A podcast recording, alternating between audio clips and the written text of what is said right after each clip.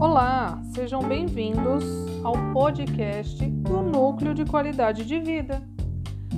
E o assunto de hoje será economia de dinheiro. Afinal, como podemos poupar dinheiro? E para falar sobre este assunto, convidamos Janaína Leite, que irá nos contar a maneira como que ela poupa o dinheiro dela. Janaína, seja bem-vinda.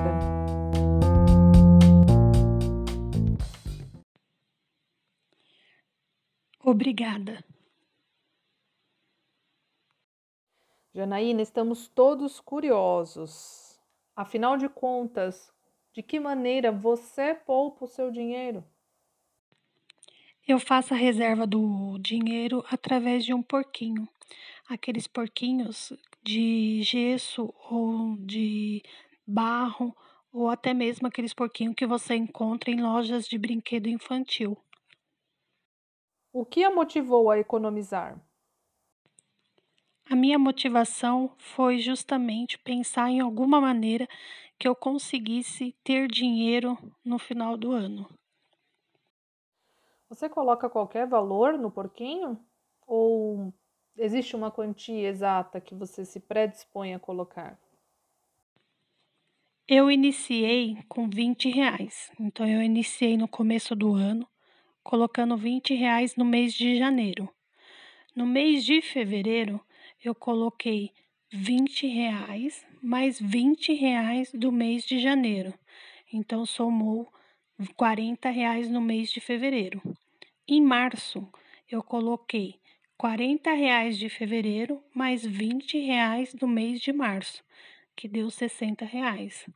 No mês de abril, eu peguei 60 reais do mês de março e coloquei mais 20, totalizando 80 reais. E assim foi ao longo do ano sucessivamente. Portanto, você vai pegar o valor do mês anterior e colocar mais 20 reais.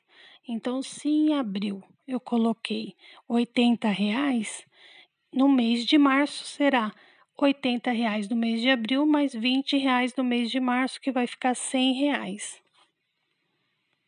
Para fechar com chave de ouro, que dica você pode dar aos ouvintes que querem poupar? A minha dica é você reservar um valor todo mês.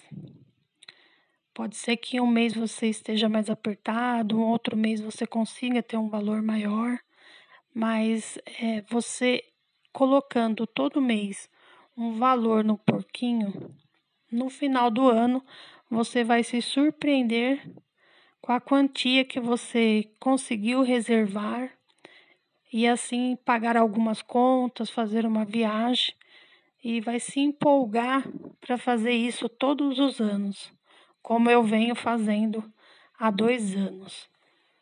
Janaína, obrigada pela participação. Eu que agradeço.